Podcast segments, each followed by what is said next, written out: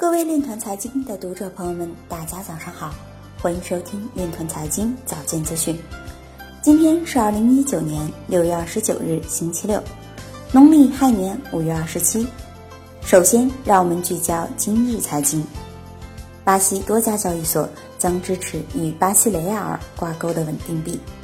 因用电量激增，伊朗当局查抄约一千台比特币矿机。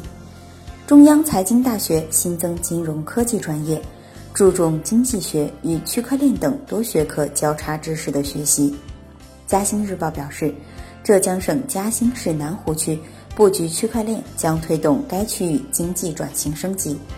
有调查显示，百分之二十七的英国居民希望加密技术更多用于真实世界中。伊朗人无视警告，使用清真寺免费能源开采比特币。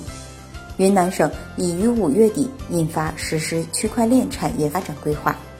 台湾劳动部开办区块链等课程，以培育产业转型所需人才。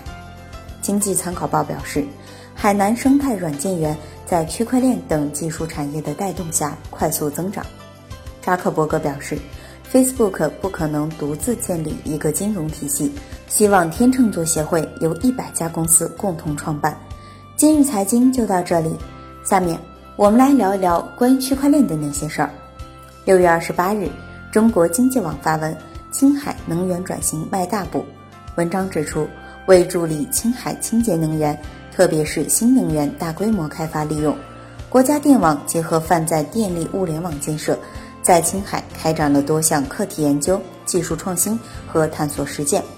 国网电力公司在青海首创的基于区块链技术的电力市场化交易平台，可实现多个交易主体间的智能合约、诚信交易、信息透明化等功能，在区块链中精准记录能量流、信息流、资金流，为多品种电力交易提供技术支持。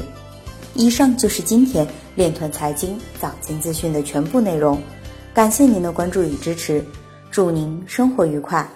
我们明天再见。